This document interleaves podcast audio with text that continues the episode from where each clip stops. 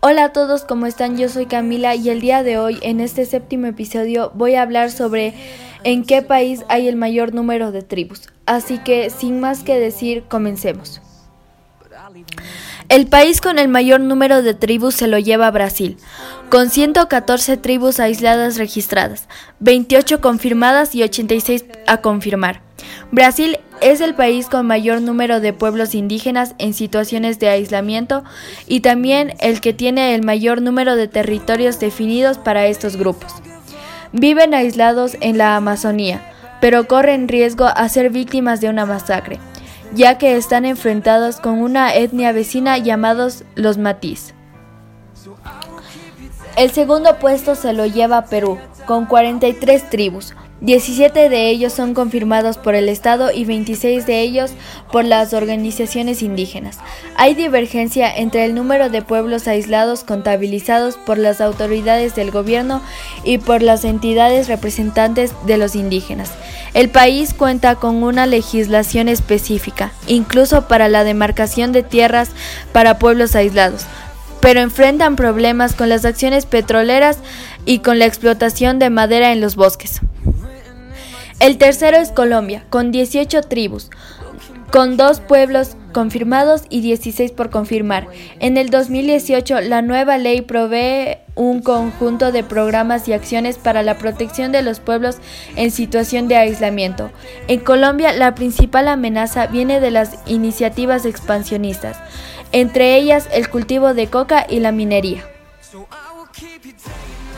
El cuarto es Bolivia, con nueve tribus, dos grupos confirmados y siete por confirmar. La situación de los pueblos aislados que ocupan el territorio boliviano es difícil. Bolivia no cuenta con ningún marco jurídico específico para la definición territorial. En 2013 aprobaron una ley, pero quedó solo en papel. Nunca fue implementada. El quinto es Ecuador, con siete tribus tres grupos confirmados y cuatro a confirmar. Los tres grupos confirmados comparten territorio con los Guaorani.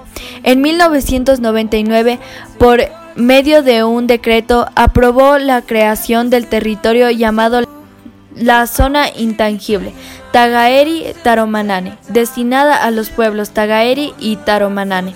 Casi 20 años después, incluyó en la Constitución un artículo específico sobre pueblos en aislamiento voluntario, pero muy poco se ha hecho en la práctica.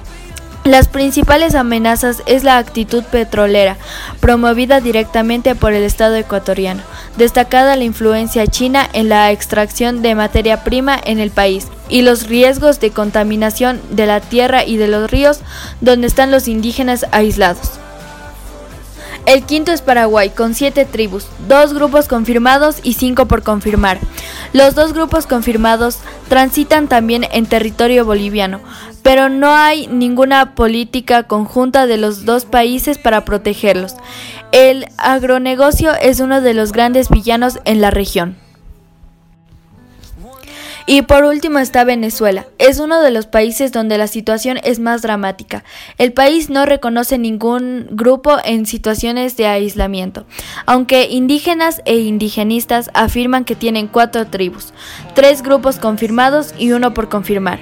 El gobierno alega que todos están integrados y por consiguiente no hay necesidad de tomar medidas protectoras.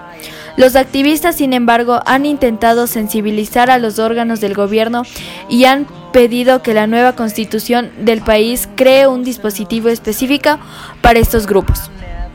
Y bueno, esto ha sido todo por el episodio de hoy. Espero que les haya gustado y les haya servido mucho, como siempre digo, y nos vemos en el octavo episodio, que también va a estar muy interesante.